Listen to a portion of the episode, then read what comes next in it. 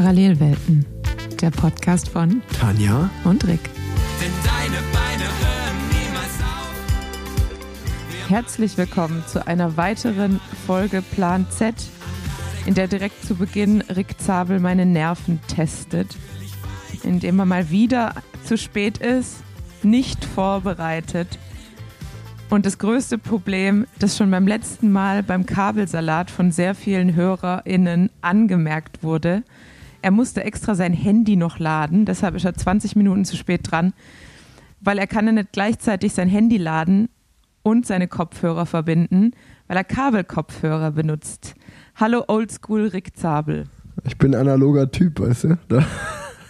Äh, hi, hi Tanja. Ich freue mich sehr, dich seit langer Zeit mal wieder zu sehen. Du machst auf mich einen sehr, Ich würde gern dasselbe behaupten. du, du machst auf mich einen sehr, sehr gestressten Eindruck. Ich weiß gar nicht wieso, weil äh, ich meine, wenn ich mir das so von außen anschaue, führst du wirklich ein Lotterleben. Ja. Das- Lass ich jetzt einfach so stehen. Deswegen frage ich mich, was soll dieser Stress, Tanja? Wenn du jetzt gerade die Tour de France fahren würdest, würde ich es verstehen. Die Jungs sind gestresst. Aber sonst, Ich bin gestresst, weil ich so viele Pool-Selfies von dir bekomme. Das zerrt, das zerrt an meinen Nerven. Nee, ich muss sagen, ich bin zurzeit echt so ein bisschen ähm, kaputt einfach, weil irgendwie Podcast und Rides und Trauzeugin sein und Vollzeitstelle waren in den letzten zwei, drei Wochen schon ein bisschen viel, muss ich sagen. Und ähm, jetzt bin ich froh, wenn heute, es ist Freitagabend, äh, zumindest morgen der Tag ganz frei ist. den hast du dir auch verdient. Und da kann ich gleich einhaken, weil das interessiert mich wirklich sehr. Ich hatte das auch das Gefühl, dass in letzter Zeit dass du ein bisschen auf dem Zahnfleisch gehst. Und ich wollte einfach mal mit dir so sprechen. Jetzt arbeitest du seit über einem halben Jahr Vollzeit als Ärztin. Ich habe das Gefühl, du fährst ja schon noch sehr viel Rad. So, Nee, eigentlich gar nicht. Ich bin so die letzten Wochen tatsächlich, und ich glaube, das ist auch das, was mich am meisten gestresst hat, dass ich die letzten Wochen so nur so fünf bis sieben Stunden aufs Rad gekommen bin. Und der Versuch, aufs Rad zu kommen oder anderweitig noch Training unterzukriegen, hat dann sehr an meiner äh, Schlafhygiene gekratzt. Also ich habe einfach dadurch weniger geschlafen. Und ähm, das ist ja dann auch immer so für zwei Wochen okay. Aber irgendwann wird es dann zäh. Und dann hatte ich ja zwei Urlaubstage, aber die beiden Urlaubstage habe ich dann damit verbracht, einmal bei meiner besten Freundin eben bei der Hochzeit aufzubauen. Irgendwie neun Stunden haben wir da Kisten und Tische geschleppt und irgendwelchen, äh, irgendwelche Tischdeko dekoriert und äh, Getränke gekühlt oder kalt gestellt. Und äh, am zweiten Urlaubstag, den ich hatte, war ich mit äh, André und äh, Linus von Rose und Pia Kummer äh, in Gelnhausen beim Red Bull Shoot. Das heißt, diese zwei Urlaubstage waren irgendwie auch mehr Heck mit Mac, weil wir, weil ich halt immer dann abends irgendwie nach der Arbeit wohin gefahren bin. Und dann ging es morgens wieder früh raus mit auch irgendwie nur fünf Stunden Schlaf. Und da war den ganzen Tag Programm. Und deshalb waren so, die, hat so ein bisschen die Erholung dazwischen gefehlt. Ähm, nachdem ja auch diese Fortbildung, bei der ich war, als ich das, das Sauerland gelobt habe, ja auch schon dafür gesorgt hat, dass einfach so zwei Wochenenden gefehlt haben. Und ja, deshalb bin ich, glaube ich, brauche ich jetzt einfach mal morgen den Samstag und brauche einfach mal wieder ausschlafen, weil am Sonntag bin ich dann auch wieder in der Klinik. Ja, ist einfach sehr viel los. Ne? Also wir kommen auch in so ein Alter, da merkt man äh, ma manchmal es ruhiger angehen lassen, weniger tun, ist, ist doch gar nicht so schlecht. Ja, genau. Also ich habe ich hab früher während dem Studium ja auch sehr viel damit kompensiert, dass ich nicht geschlafen habe. Aber ich hatte das Gefühl, damals habe ich das einfach noch deutlich besser verkraftet. Ich glaube, jetzt aktuell hat man so diesen, ähm, diesen Punkt, dass die, die Schlaflosigkeit des Alters ist noch nicht so ganz angekommen. Ähm, und die jugendliche Bereitschaft, auch mit wenig Schlaf auszukommen, klingt aber so langsam aus. Und deshalb befinde ich mich jetzt gerade in so einem, so einem äh, luftleeren Raum dazwischen, beziehungsweise in einem schlaflosen Raum dazwischen, wo ich einfach merke, ähm, dass wenn ich nicht schlafe, äh, mir abends dann doch irgendwie so ein bisschen die Kraft und Motivation fehlt. Mich das dann aber natürlich wieder ungemein nervt. Und ja, jetzt, wie gesagt, freue ich mich auf das Wochenende und tatsächlich habe ich auch in zwei Wochen dann Urlaub. Boah, das hast Eine du dir Woche. auch schön verdient. Aber ich meine, Alltagsstress ist jetzt auch nicht so super spannend, wenn man ehrlich ist, aber ich glaube, da können auch viele Leute relaten. Und ich kann dazu nur sagen, ich tendiere auch immer dazu, wenn man da mal so zwei, drei Wochen hat, wo man nur zu Hause ist und nur trainiert und in meinem Fall ist es ja dann vielleicht mal ab und an mal ein Rennfahren. Obwohl das ist ein Thema, da können wir später noch dazu kommen. Ob- Momentan fühle ich mich auch eher wie, als wenn Ich ich, als wenn ich schon retired wäre, weil so allzu viele Rennen fahre ich ja momentan auch nicht. Ähm, aber auf jeden Fall tendiere ich dann auch dazu, oder es kommt dann immer so schubweise. Manchmal hat man so eine Woche, wo dann für verschiedenste Projekte vier, fünf Anfragen oder so reinkommen. Und dann sagt man so, oh ja, ich habe auf jeden Fall wieder Bock, was zu machen und sagt halt auch zu. Und dann ist man irgendwie in diesen zwei, drei Wochen später, wo das dann alles kommt, und dann denkt man sich so, oder das erste ist noch Warum? cool und dann wird es auf einmal zum einzigen Stress. Und man denkt sich so, ah, ich würde einfach so gern mehr Freizeit gerade haben. Und also ich muss sagen, du erwischt mich auf jeden Fall auch an einem Abend. Ich bin schon ziemlich durch. Ich habe heute, ich bin in Saarbrücken gerade und ich habe die Tour de France Etappe 7 kommentiert, zusammen mit Florian Kurz im Sportschau Livestream. Das hat auch extrem viel Spaß gemacht. Aber ich habe auch gemerkt, wenn man vier Stunden lang ein Radrennen kon kommentiert, und dann muss man dazu sagen, dass heute auch nicht die allerspannendste spannendste Etappe war, äh, man, ich bin auch schon ziemlich durch. Ich bin einfach dann danach zurück ins Hotel gefahren, hab gerade was gegessen, hab noch eine Kugel Eis hier geholt in Saarbrücken in der Innenstadt. Und es war jetzt auch, ehrlicherweise, ich habe wirklich mich gefreut, mit dir zu quatschen und dich zu sehen. Aber ich war auch gerade kurz so, deswegen bin ich auch noch ein bisschen zu spät gekommen. Ich habe mal einmal so durch, durchs Fernsehen gesappt und habe mir gedacht, oh, jetzt einfach Fernsehen gucken und einfach schlafen wäre jetzt auch geil. Soll ich dir dann kurz von meinem Tag erzählen? Ja, mach du mal. Also ich bin heute Morgen um 6.10 Uhr zum Frühsport, um 6.30 Uhr an der Bachemer Straße bei Beat 81.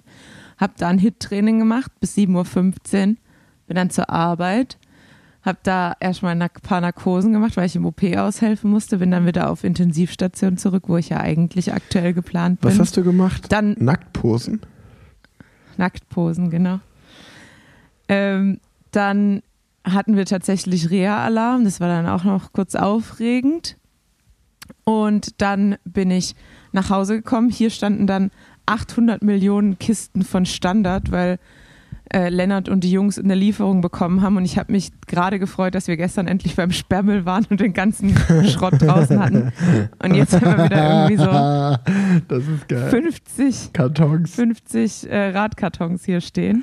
Das ist Ah. hervorragend. Und ähm, dann haben wir einen Kaffee getrunken. Dann habe ich gedacht, okay, jetzt habe ich noch eine Stunde Zeit, aufs Rad zu kommen.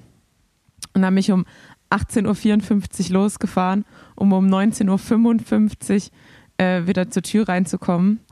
Und äh, dann habe ich mich hier um 20 Uhr äh, bereit gesetzt, mit dir zu quatschen. So nämlich. Ja, wir haben uns auch Das lange, wir haben uns auch lange nicht Langer gehört. Tag heute. Wir haben uns auch wirklich lange nicht gehört. Ach ja, es geht. Wir haben uns beim Flohmarkt gesehen und dann haben wir danach nochmal eine Folge aufgenommen. Ach nee, da haben wir eine Folge aufgenommen. Ja, das, So- das so war lang. aber der Flohmarkt war am 10. Juni, das ist fast ein Monat her. Nee, Quatsch, Ja, der war am stimmt. 21. Nee. Juni. Ja. Also zwei Wochen. Ich finde, das ist okay. Du bist ja jetzt auch im Urlaub. Und ähm, wie gesagt, ich, Also ich, würd- ich ja- würde auch ich jetzt schon ja sagen, schöne, das ist eine Urlaubsfolge.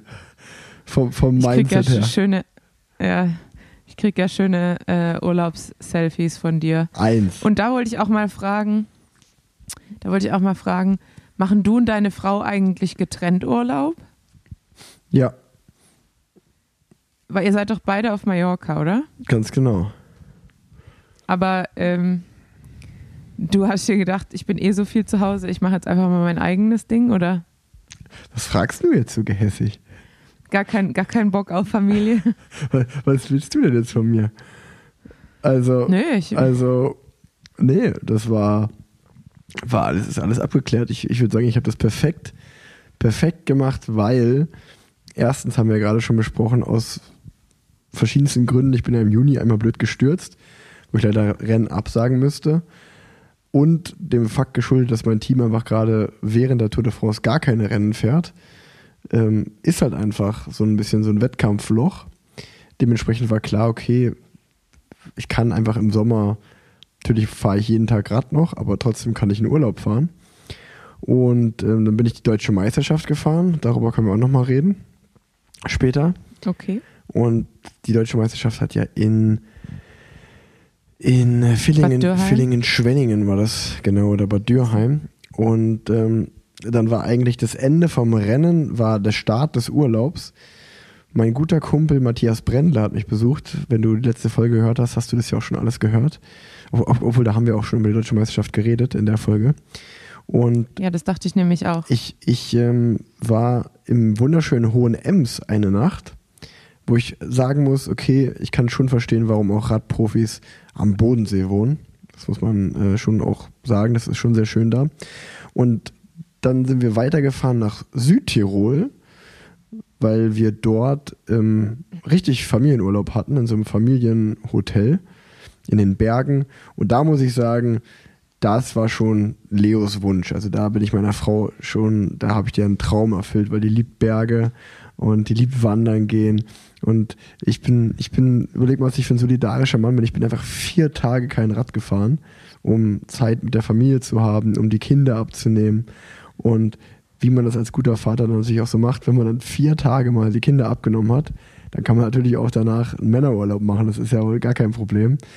Ähm, nee, aber bevor wir dahin kommen, wir, Ich muss gerade, ich muss gerade bei, bei allem, was du sagst, an die, äh, an diese Meme-Seite auf Instagram denken. Svea Maus heißt die gute, kann ich sehr empfehlen. Und in der aktuellen Elterngelddebatte hat die auch so ein paar Memes gemacht. Und da ist einer dabei, wo einfach so ein Typ äh, auf dem Sofa liegt und einfach sagt, egal ob mit oder ohne Geld, Elterngeld, ich kümmere mich eh nicht um die Kinder. Daran muss ich gerade denken, wenn ich die so erzählen höre. Aber sprich ruhig weiter. Und dann von den paar Tagen Südtirol sind wir dann ins schöne Allgäu gefahren, weil dort äh, habe ich mit Laureus einer Charity-Aktion, ein Charity Ride gemacht, ein schönes Wochenende verbracht, was echt cool war und wo ich sagen muss, Shoutout ans Allgäu. Ich bin noch nie Rad gefahren, wir waren da so Hohenschwangau-Füssen die Ecke, also direkt an der österreichischen Grenze. Also da kann man sich's auch gut gehen lassen. Also eigentlich war ich nur an schönen Orten, kann man schon, kann man schon ganz genau so sagen. Und dann sind wir von da nach Hause gefahren, haben eine Nacht in Köln, waren eine Nacht in Köln und sind dann nach Mallorca geflogen. Und jetzt erkläre ich dir folgende Situation. Diese, diese Woche mit einigen Freunden auf Mallorca war schon abgeklärt und geblockt. Und jetzt kommentiere ich ja hier 7., 8., 9. Juli in Saarbrücken mit der ARD die Tour de France. Und die nächste Woche, also der 10. bis 16. Juli, war mit Familie geplant, Urlaub auf Mallorca oder Ur allgemein Urlaub. Dann, ähm, Leonie wird am 10. Juli 30, also am Montag. Und hat an dem Montag Geburtstag, jetzt erstmal ein ziemlich beschissener Tag, um Geburtstag zu feiern. Und hat deswegen mal eine Freundesgruppe gemacht und mal so umgehört, wer kann denn. Es konnte halt original niemand, weil alle im Urlaub sind oder weil es ein Montagabend ist. Und dann war Leo so, ja gut, ich will irgendwie nicht in Köln sein, wenn eh niemand kann. Lass uns doch dann irgendwo hinfahren. Und dann habe ich gedacht, ja, was ist mit Mallorca? Mallorca ist ja cool. Ähm, Leo hat auch sehr Lust auf Mallorca, nach Berge dann einen Strandurlaub zu machen. Dann hat Leo aber gesagt, ich will nicht mit zwei Kindern alleine fliegen. Das ist irgendwie mir zu anstrengend. Dann haben wir geguckt, ob wir einen Flug am Sonntagabend bekommen, also am 9. Juli. Da die Etappe am Puy de Dôme aber erst relativ spät finisht, schaffe ich es nicht mehr rechtzeitig nach Köln zum Flughafen, um dann nach Mallorca zu fliegen. Dementsprechend ähm, wollten wir dann Montag ganz früh fliegen.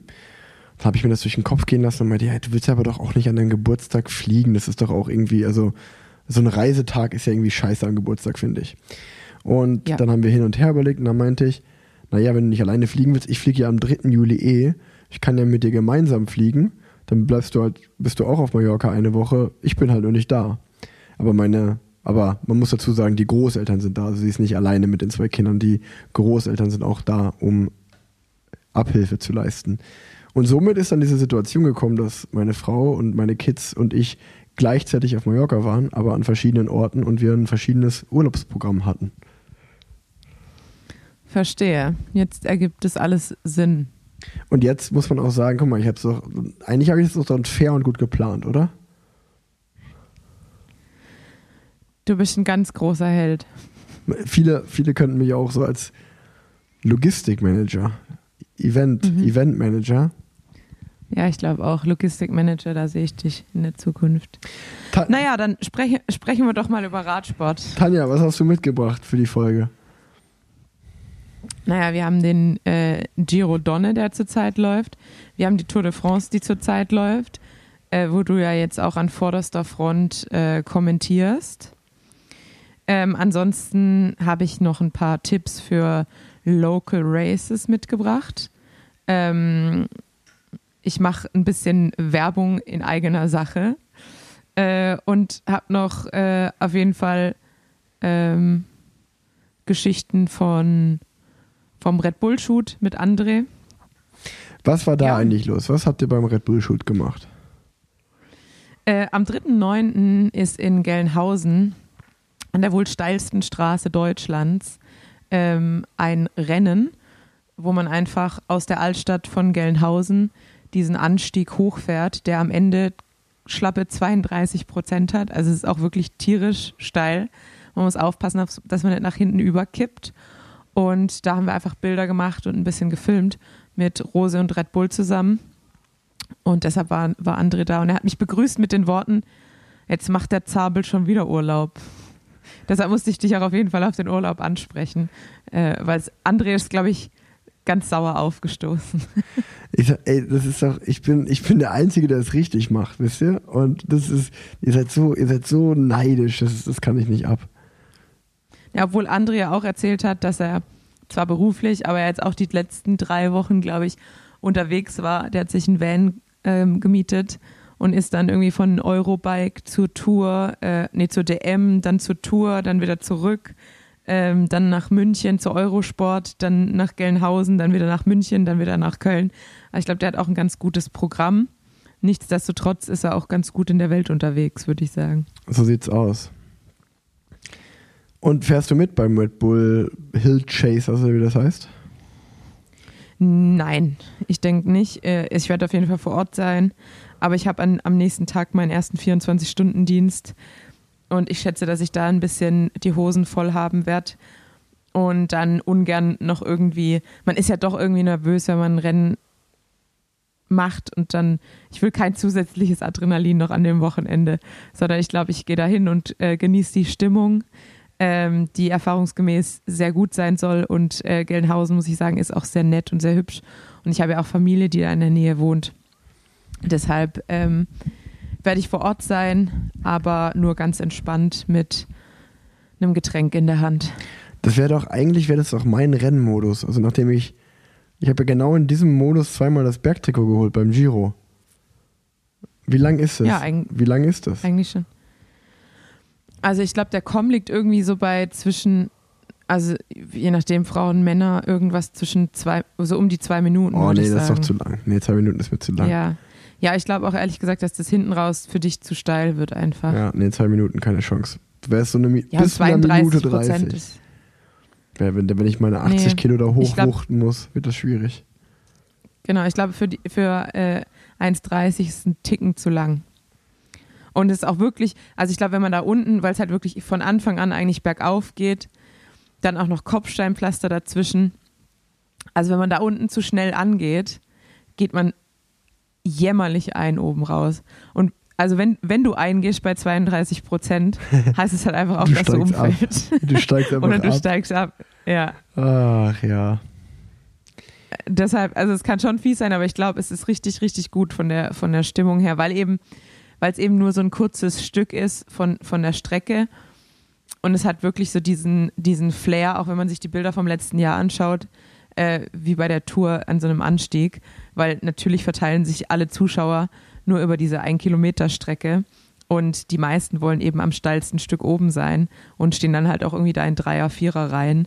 Also ich glaube, so als Erlebnis ähm, lohnt sich auf jeden Fall. Also, das ist in Hessen, ne? Genau. Das ist direkt bei Linsengericht.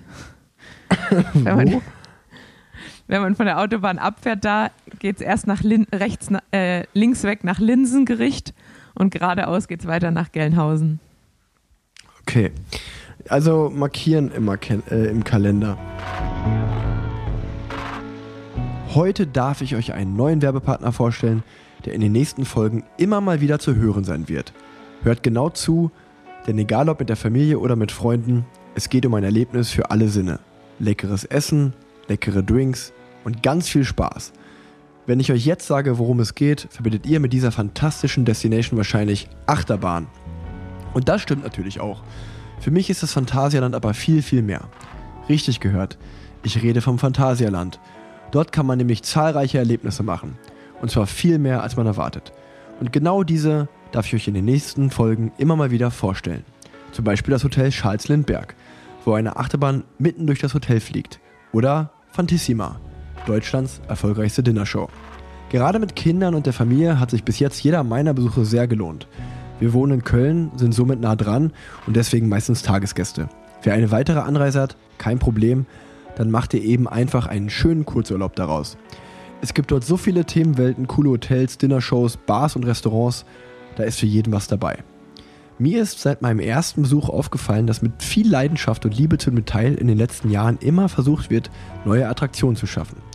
Ich denke da sofort an die 360-Grad-Erlebniswelten, die durch ein unglaubliches Maß an Thematisierung begeistern und ich finde, die können es mittlerweile durchaus mit den großen Parks in den USA aufnehmen. Das Phantasialand ist eine echte Erlebnisdestination und lockt somit Menschen aus ganz Europa an. Es bietet dir eine Welt voller fantastischer Erlebnisse. Wenn du noch nie dort warst, wird es höchste Zeit, in die unglaubliche Welt einzutauchen und etwas Unvergessliches zu erleben.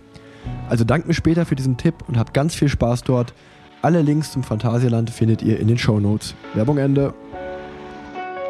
Wollen wir erst über den Giro oder erst über die Tour sprechen? Ja, lass uns erstmal mit dem äh, Giro anfangen. Ähm, vielleicht kannst du mehr sagen. Ich, ich komme ja nicht wirklich, also der Giro ist meistens zu früh fertig, als dass ich mir noch richtig viel angucken kann. Deshalb checke ich meistens nur Pro Cycling Stats und lass mir ein bisschen was von Lennart erzählen. Ähm, das heißt, du bist wahrscheinlich da eher äh, der Informierte. Aber es war ja bisher aus, aus äh, deutscher Sicht schon auf jeden Fall sehr erfreulich. Ja. ja, also ich kann sagen, äh, dass Primoz Roglic halt im letzten Bergzeitfahren Jeremy Thomas das Trikot dann noch abgenommen hat und hat Pink dann gewonnen. Ähm, ja, vielen Dank dafür. Äh, um dann mal zu den Frauen zu kommen. Also Antonia Niedermeyer hat ja schon bei der Zeitfahr-DM gezeigt, dass sie super stark ist. Da wollte ich dich eigentlich noch fragen, du warst ja vor Ort, weil da habe ich mir natürlich auch nur die Pro Cycling Stats Ergebnisse angeschaut. Aber theoretisch, also da wollte ich fragen, ob es da angefangen hat zu regnen oder ob es da irgendwie einen Wechsel im Wind gab, ähm, weil es läuft ja eigentlich immer gleichzeitig die U23 DM und die Elite DM. Und Antonia Niedermeyer war, glaube ich, noch mal eine Minute schneller als die Frauenelite. Ja. Deswegen, deswegen würde ich, wäre ich auch dafür, wenn Mieke Kröger das Trikot abgibt und das Antonia Niedermeyer gibt. Das war auch, So meine ich das. das war auch tatsächlich Thema im letzten Podcast mit Matthias, weil ich gesagt habe, ich verstehe den Modus nicht, dass wenn es derselbe Parcours ist und dieselbe Distanz ist und die U23-Fahrerin halt schneller fährt als die Elite-Frauen-Meisterin, dass man dann trotzdem eine U23-Meisterin ist und nicht einfach allgemein deutsche Meisterin im Zeitfahren. Ähm, mein Papa hat mir zwar erklärt, dass das irgendwie daran liegt, dass es wohl in den UCI-Regularien zwei verschiedene Wettbewerbe sind und also Antonia Niedermeyer hätte halt bei den Frauen starten müssen, um dann Frauenmeisterin zu werden. Ähm, und da muss man sich halt entscheiden. Aber ja, ich finde es eigentlich auch ein bisschen, ähm, ja, ein bisschen blöd, dass das Alter darüber entscheidet, äh, ob du dann U23-Meisterin bist oder Frauenmeisterin, weil es wäre ja auch viel einfacher, einfach einen, einen Zeitfahren abzuhalten, einen Wettbewerb und dann zu sagen, okay, ähm, das sind die Sieger, Siegerinnen und die best oder die schnellste U23-Fahrerin ist dann U23-Meisterin geworden. Und wenn halt die eine U23 oder wenn die deutsche Meisterin unter 23 ist, ist sie halt einfach Doppelmeisterin. Ja, Also ist, Äh, ist meine Meinung dazu. Ja, sehe ich, also sehe ich eigentlich genauso. Deshalb war ja meine Frage, weil man es ja jetzt aus den reinen Ergebnissen nicht rauslesen kann. Ähm, Es waren dieselben Bedingungen den Normalerweise- ganzen Tag. okay, okay. Und normalerweise läuft das Rennen ja auch, äh, also die, die Starts sind ja eigentlich eher aufgereiht nach, nach, der, nach letztjährigem Ergebnis Ja. oder nach Teams, Ja, glaube ich. ja. Ja, gut, aber also Okay. man muss jetzt, also es ist ja auch gar kein äh, Disrespekt gegenüber den Frauen, die das Zeitfahren gefahren sind. Ich glaube, es zeigt, Nö, es, es zeigt ja einfach die Klasse von der Antonia Niedermeyer, weil du, Ja. das ist, das meintest du ja gerade auch beim Giro der Frauen, hat die halt einfach eine Etappe gewonnen und ähm, ja, das ist gleichzusetzen wie mit einem deutschen Tour de France Etappensieg. Ähm, deswegen kann man das nur über alle Maßen loben und Gratulation sagen. Genau, vor allem noch mit jungen 20 Jahren und im ersten Pro Vollprofi-Jahr. Ähm, vor allem ist sie ja auch, in, ich glaube, ich in zwei Sportarten beheimatet und äh, macht den Radsport so in den Sommermonaten Ja. und ist im Winter auf, Pole auf Skiern unterwegs. Pole Dance macht ihr im Winter. Ähm, und tragischerweise, tragischerweise ist sie als, als äh, Leaderin im äh, Nachwuchstrikot und als Zweite im Gesamtklassement ähm, schwer gestürzt. Ähm, so wie ich gelesen habe, wurde sie auch mit dem Helikopter ins Krankenhaus geflogen und äh, hat wohl Gesichtsverletzungen und auch die Zähne haben was abbekommen. Ähm, natürlich ein total blödes Ende bei einem Rennen, wo sie super gut gefahren ist Ja. und Gute auch in einer super. Form. Deshalb genau gute Besserung an der Stelle ist natürlich immer richtig, also Stürze sind immer bitter, aber natürlich auch dann sehr bitter, wenn, wenn sie einfach auch rennentscheidend sind und ja auch so einfach so in, in jungen Jahren in der Karriere ist natürlich immer ähm, sehr schade, weil man ja trotzdem auch immer ein bisschen einen kleinen Moment braucht, bis man sich von einem schweren Sturz wieder äh, erholt und wieder genauso fährt wie vorher, sowohl was, die, was den Körper angeht als auch den Geist. Ähm, aber ansonsten kann ich auch von äh, IF-Seite sagen, meine ehemalige Teamkollegin äh, Veronica Juas hatte, glaube ich, dieses Jahr immer so ein bisschen Probleme, so richtig in den Tritt zu kommen und macht auch ein bisher richtig gutes Rennen, bis auf gestern. Da hatte sie ein bisschen Probleme wohl.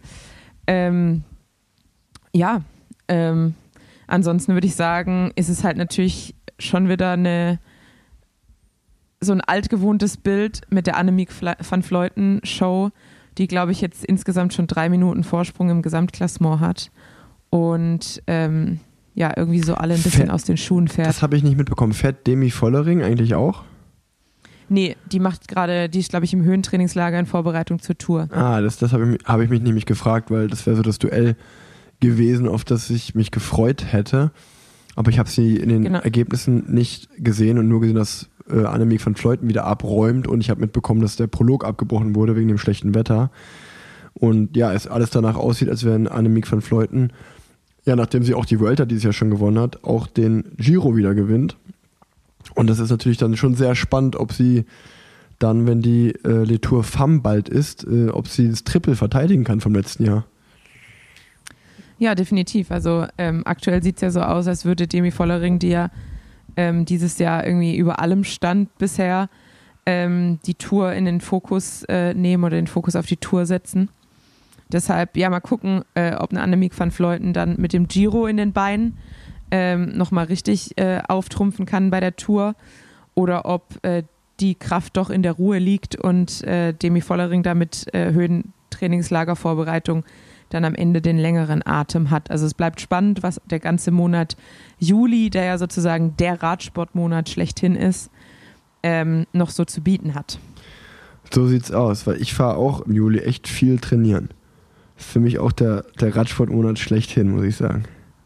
Immerhin, wie fühlt sich's denn an? Das wollte ich nämlich auch noch fragen.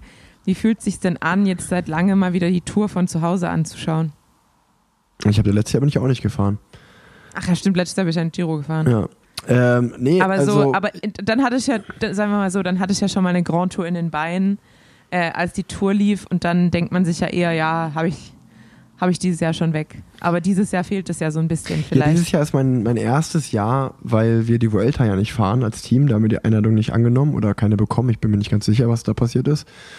Ähm, aber auf jeden Fall sind die einzigen beiden Grand Tours, die mein Team fährt, ist Giro und Tour. Giro war ja geplant, ist dann aufgrund von privaten Dingen bei mir und auch davon, dass Giacomo Nizzolo ziemlich krank war, wurde ja dann, hat das Team den Plan ja geändert. Was ja, glaube ich, auch eine gute Änderung war, wenn man sich den Giro angeschaut hat, wie unsere jungen Fahrer da gefahren sind mit Marco Frigo, mit Derek G.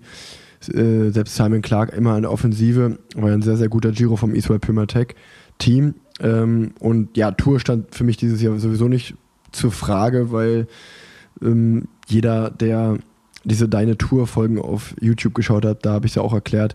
Ich finde, es ist ein schwerer Parcours, es ist vielleicht auch die schwerste Tour seit Jahren, weil wirklich ja, ich meine, wir, wir heute war Etappe 7 und die Pyrenäen und das Baskenland liegt schon hinter den Fahrern.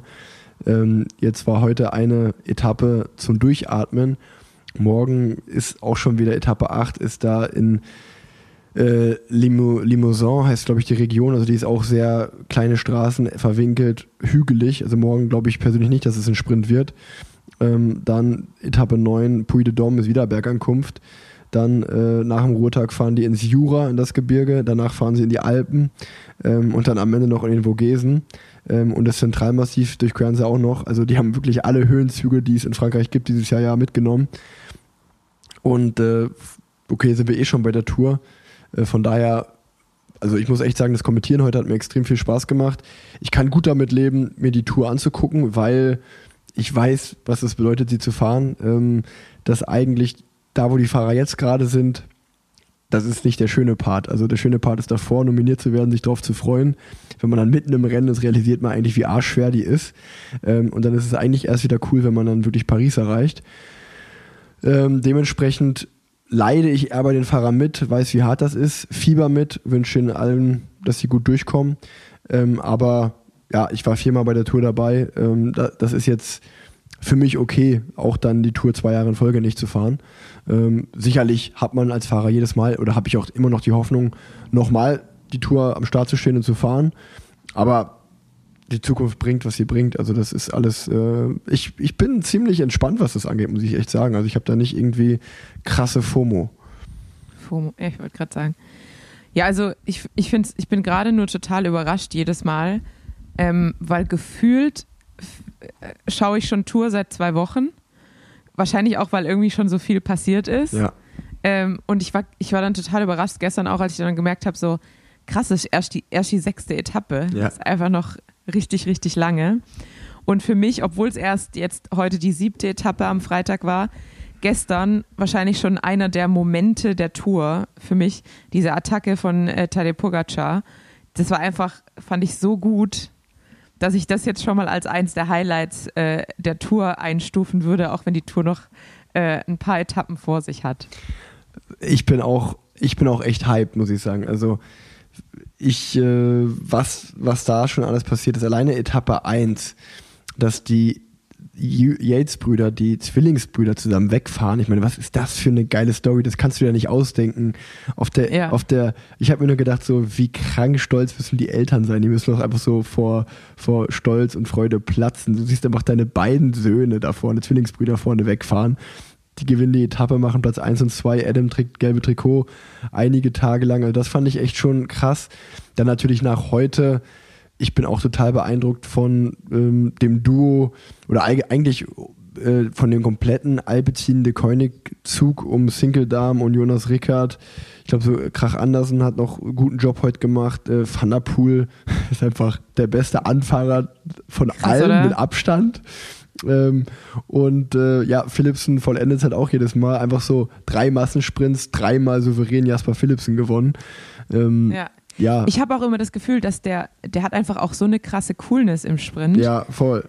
Also, dass der dann einfach, der bleibt dann einfach noch mal kurz sitzen und also man hat das Gefühl, bei dem läuft es wie ein Slow-Mo ab und ähm, der hat irgendwie gefühlt alle Zeit der Welt und am Ende halt noch mal den, den extra Kick Und ja auch so beeindruckend finde ich, wenn man sieht, wie Mathieu van der Poel, von dem man ja einfach weiß, dass er auch super endschnell ist, gefühlt einen Vollsprint fährt und er bleibt einfach so im Sitzen am Hinterrad und du denkst dir nur so krass, ist einfach so, sieht, es sieht einfach irgendwie so wahnsinnig aus von außen, finde ich. Ja, es war schon sehr beeindruckend. Ich, ich heute, also heute Sprint auf Etappe 7 war für mich auch wirklich beeindruckend, weil du auch gesehen hast, dass die anderen Fahrer, also manche, also obwohl Alpecin der Koenig ja einen super Leadout gemacht haben, ähm, war es ja ein Tick zu früh, um loszufahren, als Van der Poel ausschert. Das heißt, Jasper bleibt ja einfach noch sitzen, wartet einen kurzen Moment und guckt. Und der Einzige, der für mich alles richtig gemacht hat, war, war Kev, der auf Position 11 sich denkt, okay, ich fahre jetzt einfach mit dem Schwung, den ich habe, halt weiter. Während alle anderen einfach auch so, okay, Philipsen fährt nicht los, dann bleibe ich jetzt auch noch sitzen und warte kurz. Und dann, Ja. als er antritt, ist halt auch schon wieder zu spät. So, also du, so, also selbst so Grunewegen und so, so andere Top-Sprinter, die ja so auf den gucken gerade, dass sie nicht einfach im, also eigentlich müsstest du ja de- deinem Instinkt vertrauen und dir denken, ich fahre jetzt los oder Mats Pedersen oder so. Und die haben ja wirklich auch einfach nur gewartet, was macht Philipsen und dann tritt er an, das war schon wieder zu spät. Ähm, ja, es Ja, ist man- be man- ich glaub, beeindruckend. Ja, man merkt ja, glaube ich, auch immer so, dass während einer Grand Tour sich so der Sprintzug rauskristallisiert und dann nur noch der so gefühlt der Kampf losgeht um das Hinterrad. Ja. Und das hat man ja jetzt heute schon total gesehen. Jeder wollte einfach an, an äh, das Hinterrad von Jasper Philipsen ja. ähm, als, als perfekte Ausgangsposition für den eigenen Sprint. Ähm, ja, also ich bin mal gespannt, ähm, was die Tour noch bringt.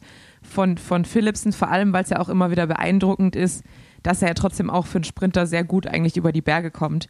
Also beim, beim gestrigen Ergebnis hat man so gesehen, hinten äh, irgendwie vier, ähm, vier ähm, Fahrer, Fahrer von Quickstep, genau, äh, vier Fahrer von Astana bilden so, glaube ich, die letzten acht, weil sie halt einfach versuchen, ihre Sprinter so über die Berge zu kriegen und im Timelimit zu halten.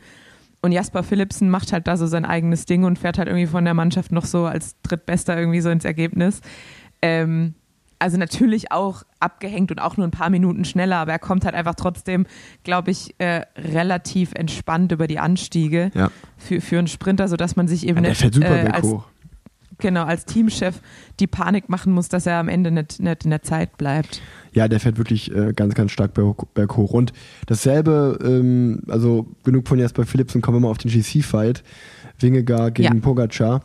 Äh, ich bin voll bei dir. Ich, ich habe, also mein Tour-Tipp ist ja auch Pogacar, dass er die dritte Tour gewinnt, weil alle, die gesagt haben, ah, ob der nicht so fit ist mit dem Handgelenk und ich dachte mir ja gut, aber der hatte halt einfach von April bis Juli Zeit, jetzt sich vorzubereiten darauf. Und ich glaube eher, dass es einem Pogacar eher gut tut, ähm, die Ruhe zu haben und nicht overweight in die Tour zu gehen, dass er dann noch besser wird. Und de dementsprechend war es irgendwie für meine eigene Moral oder ich sag mal in Anführungsstrichen als Experte ganz schöner Dämpfer, als ich gesehen habe, Wingegar hängt ihn mit dem Finger in der Nase ab auf Etappe 5 und kassiert direkt eine Minute, weil ich mir auch so dachte, ah, okay, es wird nicht dieses Duell geben, von dem ich gehofft hatte, so Wingegar ist mit Abstand der Stärkste, das wird halt ein sicheres Ding für Jumbo und für Wingegar und dann einfach so einen Tag später kommt halt so dieser Gegenangriff und Wingegar kassiert wieder Zeit und jetzt ist es, sind da nur 24 Sekunden Abstand zwischen den beiden. Und ich denke mir so, das ist einfach so, was für ein geiles Duell, dass beide schon mal von dem anderen kassiert haben. Und äh, es, es macht einfach Vorfreude auf die kommenden Etappen. Und gleichzeitig denke ich mir auch, die beiden sind ja auch noch so jung, dass es einfach ein Duell ist, was jetzt wir fünf Jahre noch genießen können. Ja, der Boomerang kommt zurück, um unsere erste äh, Podcast-Reise zu zitieren, also deine und meine. Aber ja, ich habe, es ist witzig, dass du das sagst, weil ich habe genau das Gleiche mit Linus äh, von Rose besprochen, der so meinte, ja, aber der Pogacar ist ja nicht so fit. Und ich habe dann auch gesagt, ich glaube aber ehrlich gesagt, dass es einem wie Pogacar, der auch noch so jung ist und schon so viele Rennen gefahren ist, ähm, eigentlich gut tut, vielleicht auch mal die, zu dieser Ruhe gezwungen zu werden. Und grundsätzlich natürlich war das jetzt eine blöde Verletzung und ja auch eine, die einen nicht Rennen fahren lässt. Aber es ist ja keine Verletzung, die dafür sorgt, dass man nicht Rad fahren kann oder nicht trainieren kann.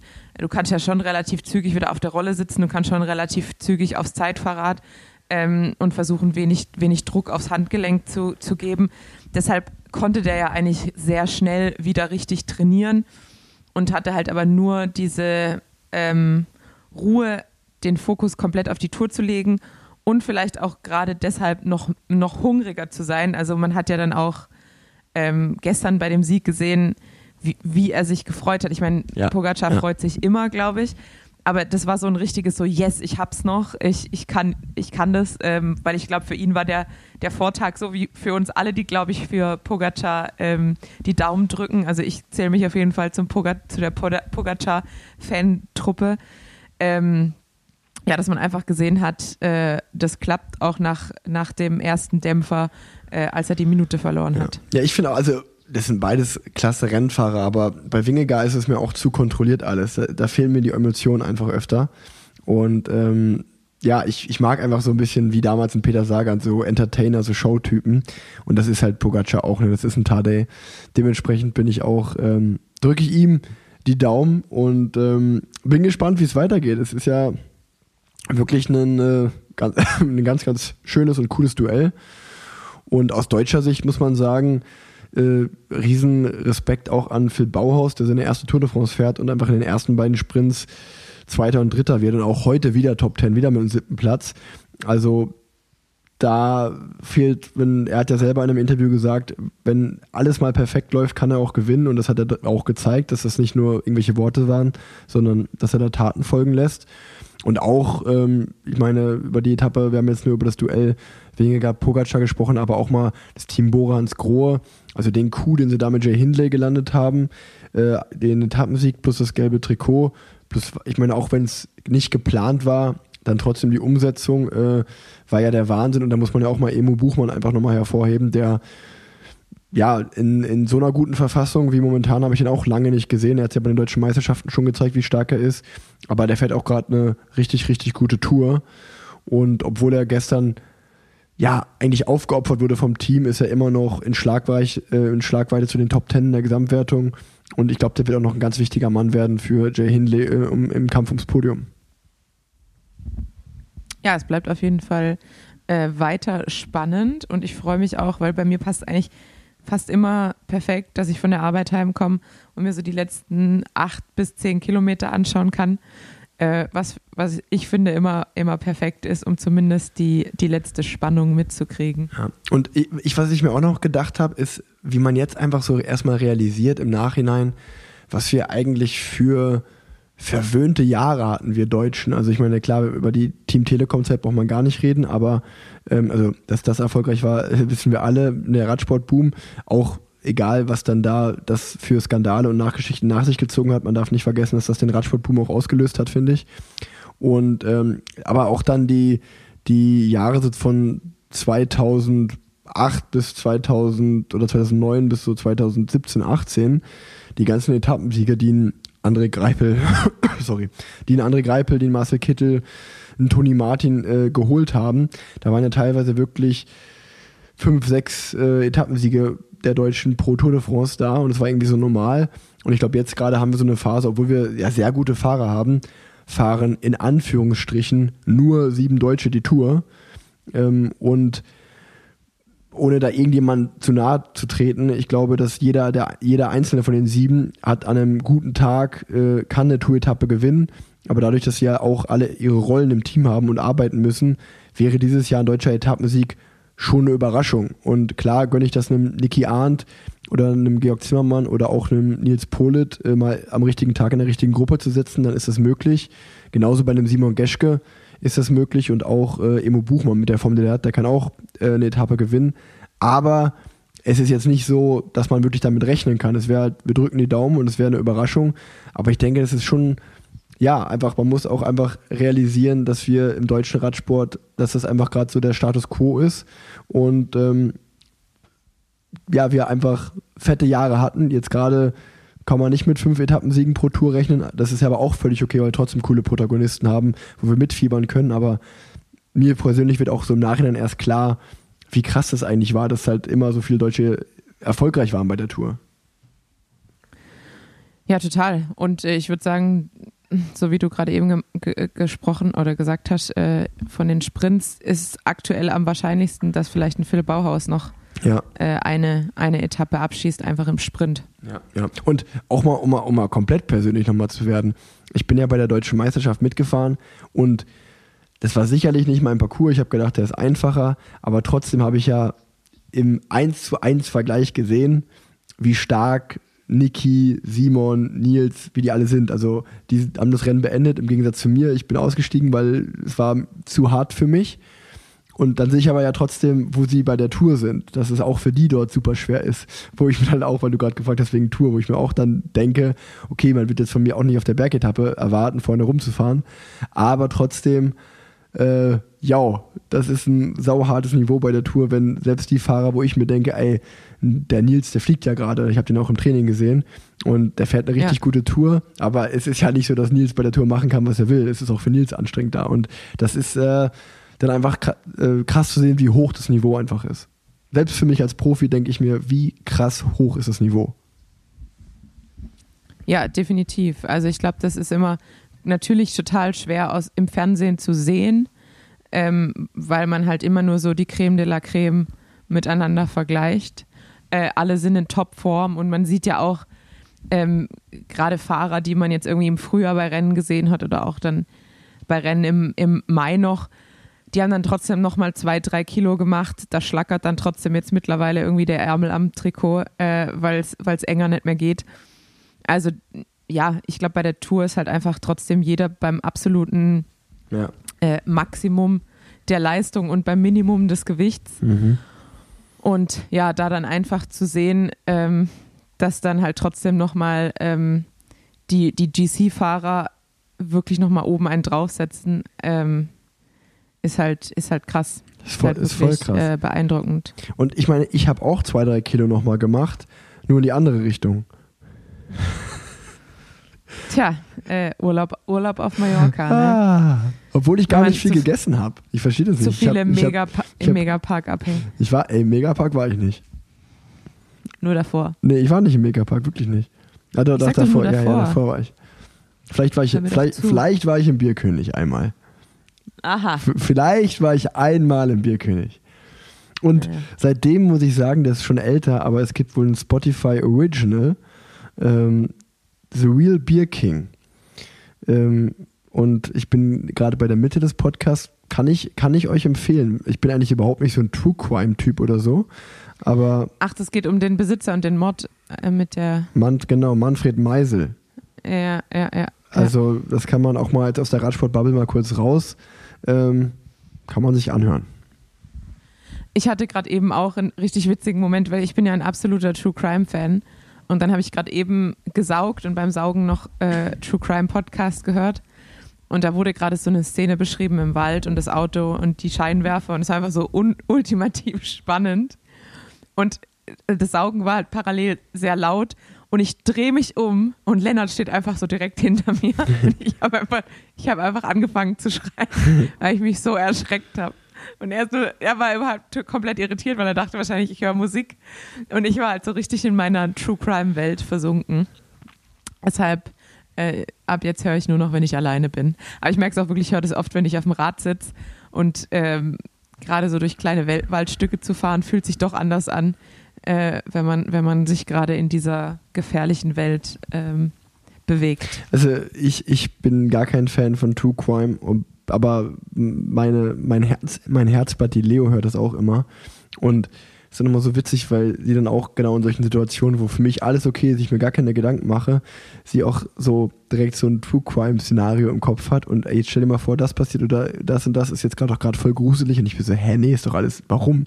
Aber wenn man natürlich immer sowas konsumiert, dann denkt man halt auch in diesen Bildern und Jetzt macht das auch Sinn, wenn ich mir vorstelle, dass im Sauerland, dass du durch Sauerland fährst und jemand umdreht hinter dir, dass du komplett Panik bekommst, direkt anfängst zu sprinten. Vielleicht wollte der einfach nur freundlich, vielleicht hattest du was verloren, der wollte das bringen oder so. Und äh, du, Ja, und du, ich- du kriegst einfach so richtig Panik und sprintest von ihm weg. Nee, den Gedanken, den Gedanken hatte ich auch kurz und habe deshalb einmal noch auf mein Trikot gefasst, aber ich hatte, also es war alles noch da. Deshalb bin ich mir sicher, dass ich nichts, äh, dass ich nichts verloren habe. Aber ja, es, es gibt ja tatsächlich auch die Theorie, dass Frauen, also es sind ja vor allem Frauen, die sich, die sich diesem True, True Crime Genre verschrieben haben, sowohl Weiber, als, äh, als Hosts als auch als HörerInnen. Und ähm, viele sagen, das liegt halt daran, dass man als Frau ja eine viel höhere Chance hat, auch Opfer eines Verbrechens zu werden. Und dass einem das so ein bisschen das Gefühl gibt, ähm, die Vorbereitet Kontrolle zu sein. dazu, genau vorbereitet zu sein, die Kontrolle und das Verständnis mehr dafür zu haben, auch so für Täter an sich. Ähm, wahrscheinlich ist da auch ein bisschen was dran, warum äh, Frauen eher dazu, ten, zu, ten, oh, dazu tendieren, True Crime anzuhören und Männer sich dann eher ähm, irgendwelche Radsport-Podcasts anhören. Es ist wie bei uns im Podcast, da hast du auch ein Stockholm-Syndrom. Ja, genau. Das, äh, äh, bist du dann der Entführer oder wie? Genau, genau. Und ich liebe dich, Ja, oder? ja, du bist, du, Ich, du, ich denke, dass ich dich du liebe. denkst, dass du den Verführer liebst. Äh, Verführer, Ja. Entführer. Entf ich würde sagen, wir, äh, wir verlassen dieses Thema. Ah. Ähm, und ich komme ich komm kurz äh, zurück auf, äh, was, weshalb mich es ja immer freut, äh, dass wir ähm, ja auch so eine, so eine große Reichweite haben, was den Podcast angeht, weil wir natürlich auch immer wieder Nachrichten bekommen von Leuten, die auch äh, tolle Rennen veranstalten. Und mir hat die Marina geschrieben aus ähm, Gießen, die da eine riesige Frauen-Community aufgebaut haben und auch große Podcast-Fans sind. Und die hat mich gebeten, noch einmal zu erwähnen, dass sie am 23. Juli 23 beim äh, rund ums Stadttheater in Gießen ähm, sowohl ein Bundesliga, aber auch ein Hobbyrennen für äh, die Frauen anbieten. Also ähm, ich glaube, ein Hobbyrennen für Frauen solo ist es ist sehr selten. Und das gibt es äh, dieses Jahr am 23. Juli in Gießen. Das heißt, wenn ihr Lust habt, auch ohne Lizenz euch mal auszuprobieren, dann kommt, fahrt gerne nach Gießen. Es klingt zwar ganz hochoffiziell mit Stadtmeisterin Gießen, äh, aber ich glaube, es ist einfach sehr gut, wenn ihr ähm, Mädels und Frauen euch mal probieren möchtet in einem Radrennen. Und ich war mal in Gießen. Ich finde, es ist ein schönes Rennen ähm, mitten in der Stadt. Und ja, schaut vorbei, falls ihr Lust drauf habt. Geht vorbei. Und ich glaube, wenn wir schon beim Bewerben sind, weil, äh, was wolltest du eigentlich in eigener Sache bewerben? Ach so, ja, ich habe ja den ersten Rose-Ride letzte Woche gemacht. Ähm, und das war ehrlich gesagt ziemlich cool. Ich war davor sehr nervös, muss ich sagen, äh, wie das werden würde, vor allem weil wir halt auch im Rose Store in Köln, das direkt eigentlich an den Ringen, so in der Nähe vom Friesenplatz, also wirklich Köln Mitte Innenstadt für alle, die Köln nicht so kennen, aber halt einfach eine große Stadt und mittendrin fahren wir los um 17.30 Uhr, so eigentlich so richtige Rush Hour. Und ich hatte so ein bisschen Bauchschmerzen, wie das sein wird mit einer großen, ähm, eher heterogenen Gruppe. Aber es hat super geklappt, es hat super viel Spaß gemacht. Äh, wir standen danach noch ewig am Store und haben äh, ein paar Getränke zu uns genommen und uns unterhalten. Ähm, das wird jetzt ab jetzt eigentlich jeden letzten Dienstag im Monat äh, passieren, außer diesen Monat, weil ich im Letz-, in der letzten Woche im Urlaub bin. Es ist der vorletzte Dienstag. Und ich freue mich, ich werde es immer auf meinen Social-Media-Kanälen teilen, aber ich freue mich natürlich über alle, die äh, vorbeikommen, auch wenn ich gemerkt habe, dass ähm, man schon so die Gruppengröße eher so auf 20 limitieren muss, weil sonst gerade in der Rush-Hour schon ein bisschen unübersichtlich wird, durch den, durch den Stadtverkehr zu tingeln. Ja, und vor allen Dingen kannst du ja auch bei einer kleineren Gruppe dann doch nochmal besser auf die Mitfahrenden eingehen. Und als ähm, oder auch mal ein intensiveres Gespräch führen, als wenn man eine größere Gruppe hat und dann bei jedem so ein bisschen Smalltalk abdüftet und hallo, wie geht's dir und dies und das, dann lieber die Gruppen ein bisschen kleiner machen, aber dafür dann ja eine intensivere Zeit zusammen haben. Total. Und ich habe mich auch gef richtig gefreut oder wa- war äh, sehr beeindruckt, dass dann Leute auch wirklich mit dem Zug aus Aachen kamen, um mitzufahren. Ähm, das ist dann schon echt immer ein sehr, sehr schönes Gefühl. Äh, vor allem, weil ich natürlich vorher immer noch mein Imposter-Syndrom habe und denke, oh Gott, am Ende stehe ich alleine da, weil keiner kommen will. Und dann ist es umso schöner zu sehen, dass Leute auch einen Weg auf sich nehmen, um dabei zu sein. Äh, meine Oberärztin ist auch mitgefahren. Das war auch ziemlich cool mit ihrem, mit ihrem Mann. Ähm, und Jan Kuhn und Finjas Mekal waren dabei, um mich da auch so ein bisschen zu supporten. Cool. Und äh, auch die Jungs aus dem Store. Ähm, ja, also es macht richtig Spaß und äh, falls einer, eine von euch Lust hat, beim nächsten Mal dabei zu sein, äh, ich werde die Links für die Anmeldung teilen, damit wir halt eben, wie gesagt, ein bisschen Überblick haben, wie viele Leute es sind. Das macht, Und- das macht Rose auch schon gut, muss man echt sagen. Und ich glaube, die haben ja auch, äh, ich glaube, es ist sogar Thema der, der Werbung in der, in der Folge. Vielleicht habt ihr die Werbung auch schon gehört. Ähm, Special Editions rausgebracht von den Rädern. Ähm, wir haben schon über legendäre Sprinter in dieser Folge geredet, legendäre deutsche Sprinter. Marcel Kittel ist einer davon, der seine Special Edition rausgebracht hat. Aber ich glaube, da erzählt euch Tanja in der Werbung in, dieser, in, dies, in dieser Folge einfach mehr davon. Werbung. So, Rick hat es schon angedeutet und ja, ihr erfahrt mehr von mir zu den News von Rose. Denn Rose hat sehr schöne News optischer Art. Denn Rose hat zwei neue X-Lite Editions gelauncht, beziehungsweise eine steht noch in der Pipeline. Die andere, die Marcel Kittel Edition, ist seit kurzem verfügbar, seit dem 6.7. Das heißt, wenn ihr das hört, dann beeilt euch, denn die Auflage ist hochexklusiv und streng limitiert. Das heißt, ihr müsst wirklich schnell sein, denn das Rad sieht sehr, sehr schön aus. Ihr könnt äh, auch bei Rose auf dem Instagram-Kanal das entsprechende Video dafür auschecken, ähm, das allein wegen den Vibes schon Lust auf mehr macht. Und anders als der Name es verraten lässt, sind die X-Lite Unlimited Editions ja streng limitiert. Das gleiche gilt auch für die aktuell noch ausstehende X-Lite Unlimited Edition, die am 10.07. gelauncht wird. Und dafür könnt ihr euch auf rosebikes.de äh, in die Teaserliste sozusagen eintragen, damit ihr ja keine News dazu verpasst. Und ja, falls ihr für die Marcel Kittel Edition jetzt schon zu spät dran seid, dann ja, meldet euch an, damit ihr direkt in den Startlöchern steht, wenn die X-Lite Unlimited Edition online geht. Deshalb schnell sein und äh, auf einem dieser wunderschönen Fahrrädern äh, die nächsten Runden drehen. Ich fahre ja auch das X-Lite, zwar ganz klassisch in schwarz, aber ich bin mega happy mit dem Fahrrad. Deshalb kann ich es empfehlen. Die Lackierung ändert ja am Fahrgefühl nichts. Äh, also ja, schaut sich an, nehmt, was euch gefällt und äh, viel Spaß damit.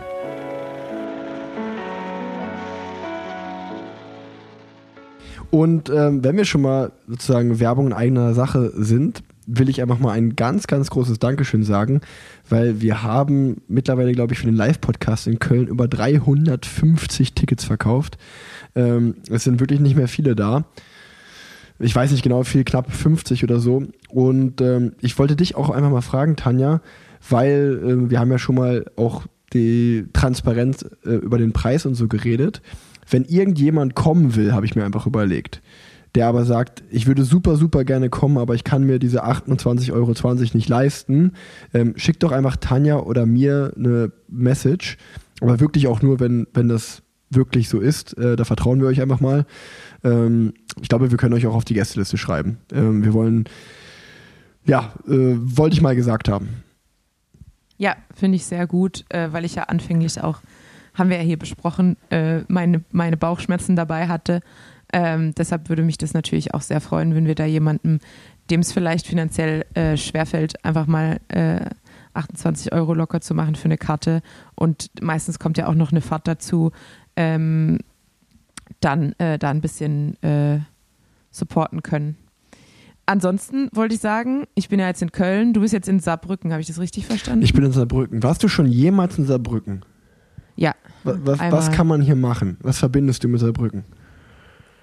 Ähm, ich verbinde damit Triathlon, weil da, glaube ich, irgendwie der Stützpunkt ist. Äh, Anne Haug wohnt da. Ansonsten verbinde ich immer Lisa Klein ein bisschen damit, weil die aus dem Saarland kommt, nicht wirklich aus Saarbrücken, aber ich glaube, sie hat, war da auch mal eine Zeit lang ähm, an der Sportschule oder so. Ähm, das ist Kaiserslautern. Ach ja, die war ja in der gleichen, aber die war. Nee, die war ich war in Erfurt. Ach, du warst in Erfurt. Wie kann man eigentlich so daneben liegen? Nein, aber, aber Lisa kommt ja trotzdem aus dem Saarland und irgendwas. Ja. Ich habe sie auf jeden Fall, sie kennt sie auf jeden Fall in Saarbrücken aus, weil als ich dieses eine Mal in Saarbrücken war, habe ich sie nach Kaffeeempfehlungen gefragt. Und äh, sie konnte mir direkt irgendwie mehrere nennen, die leider aber alle geschlossen waren.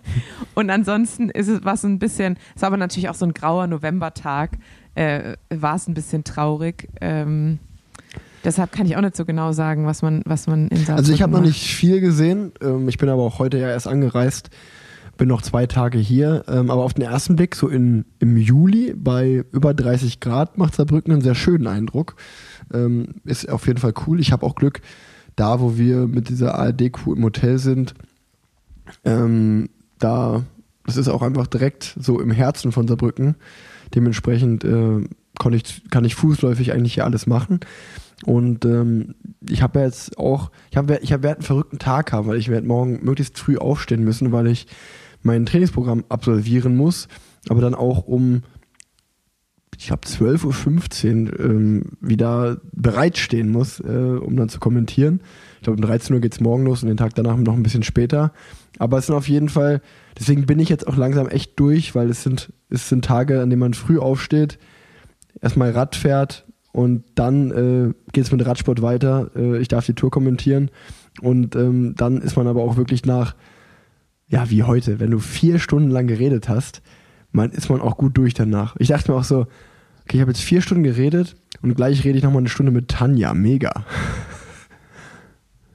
Ich dachte, du hast dich gefreut. Äh, Ja, ich habe mich auch gefreut, aber es ist so, ich, ich habe schon, ich habe schon so ein leichtes Kratzen im Hals und ähm, ich bin, ich, Ich- bin überlastet, glaube ich. Ich bin einfach überlastet, Tanja. Weißt du, im nächsten Leben werde ich Ärztin, da habe ich auch nicht mal ein spannendes Leben.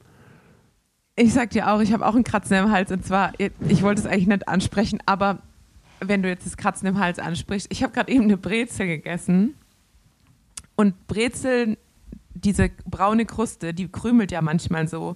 Und jetzt habe ich das Gefühl, ich habe ein so ein Krümel, ein so ein spitziges, braunes Randstück so am, im Rachen und es geht nicht raus. Ja. Und es kratzt die, einfach die ganze Zeit im Rachen. Ähm, und ich habe ich hab Angst, jetzt habe ich, jetzt hab ich schon so Horrorszenarien, dass ich irgendwie zum HNO muss und die müssen mir das dann da rausmachen, weil es Quatsch. nie weggehen wird und ich, dann eitert das da raus. Ähm, das war jetzt ein bisschen eklig, aber Das ist eine schöne Vorstellung, auch so einen Podcast zu machen, wenn der Hals die ganze Zeit extrem kratzt. ja, das, und es war ja auch gerade eben beim Radfahren, dann habe ich die ganze Zeit versucht, was zu trinken, aber es hat irgendwie, es hat einfach überhaupt an nichts an der Situation geändert. Richtig blöd. Aber worauf ich eigentlich hinaus wollte, äh, zwecks der Lokalisation, ich bin ja in Köln und äh, am, am Sonntag äh, startet ja eigentlich der CSD-Umzug hier direkt in Deutz Nee, vor meiner Haustür. Morgen? Nee, Sonntag. Sicher? Nee, am 9. Ja, eigentlich schon. Am 9. um 12, glaube ich. Wirklich, weil Flimmy, Kollege Also von mir, legt morgen da auf. Ja, es ist ja, also es, die, die ganze Party läuft ja eigentlich schon seit mehreren Wochen. Also Schafenstraße ist ja schon geschmückt seit über zwei Wochen. Und ähm, jetzt merkt man halt wirklich, als ich heute Morgen zur Arbeit gefahren bin am Heumarkt, kommt man kaum mehr durch, weil überall Bühnen aufgebaut sind. Auf dem Rückweg war der komplette, ähm, eigentlich nach Deutz führende ähm, Fahrbahnabschnitt war komplett gesperrt, weil da überall Stände sind äh, und Bars aufgebaut sind. Alles äh, leuchtet in Regenbogenfarben. Was aber auch wieder, ich habe ja so ein bisschen Prass auf Köln gehabt und die Innenstadt äh, oder das Innenstadtleben in, in der letzten Zeit, weil ich merke, dass man halt irgendwie äh, keine Lust hat, aufs Rad zu gehen, wenn man schon mal durch die Innenstadt gefahren ist.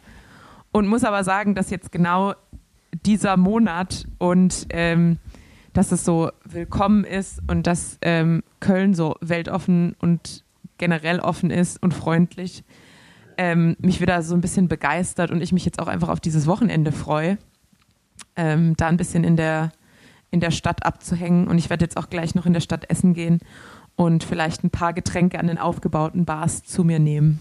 Tanja, ich glaube, das ist ein super Stichwort. Ich lege mich ins Bett, schau Fernsehen. Du gehst schön was essen und lötest dir mal schön einen rein. Ähm, CSD ist auf jeden Fall top Christopher Street Day. Ähm, die Werte, da, da ich glaube, äh, für Weltoffenheit stehen wir zwei sowieso. Ähm, ein schönes Schlusswort kann es auch nicht geben. Wir haben abgerissen. Ähm, es war, ich würde die Folge Verführer oder Entführer nennen. Äh, Finde ich, finde ich ganz gut. Hast du einen anderen Gegenvorschlag? Äh, ich würde sagen, Urlaubsfolge statt Sommerpause. Oder Brezel im Hals? Die eitert raus. ähm, wir, wir werden schon was, äh, was Schickes finden. Ähm, ihr sucht euch auch was Schickes fürs Wochenende. Äh, brezelt euch auf. hast, du gemerkt, was ich da Ja, gemacht das habe? war ganz stark. Du wirst, du wirst Äh, langsam zum Medienprofi. brezelt euch auf. Ich mache es jetzt gleich auch und dann ähm, äh, begrüße ich euch nächste Woche mit einer Gastfolge, ähm, wo wir auch nochmal auf die DM zu sprechen kommen, auf jeden Fall. Und ja, vielen Dank fürs Zuhören. Bis zum nächsten Mal und gehabt euch wohl. Tschüss.